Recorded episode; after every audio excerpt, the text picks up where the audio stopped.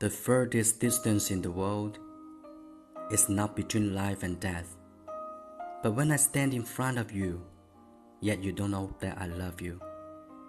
The furthest distance in the world is not when I stand in front of you, yet you can't see my love, but when undoubtedly knowing the love from both, yet cannot be together.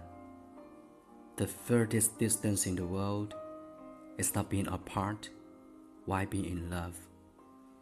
But when panic cannot resist the yearning, yet pretending you have never been in my heart, the furthest distance in the world is not when panic cannot resist the yearning, yet pretending you have never been in my heart, but using one's indifferent heart to dig an uncrossable river for the one who loves you.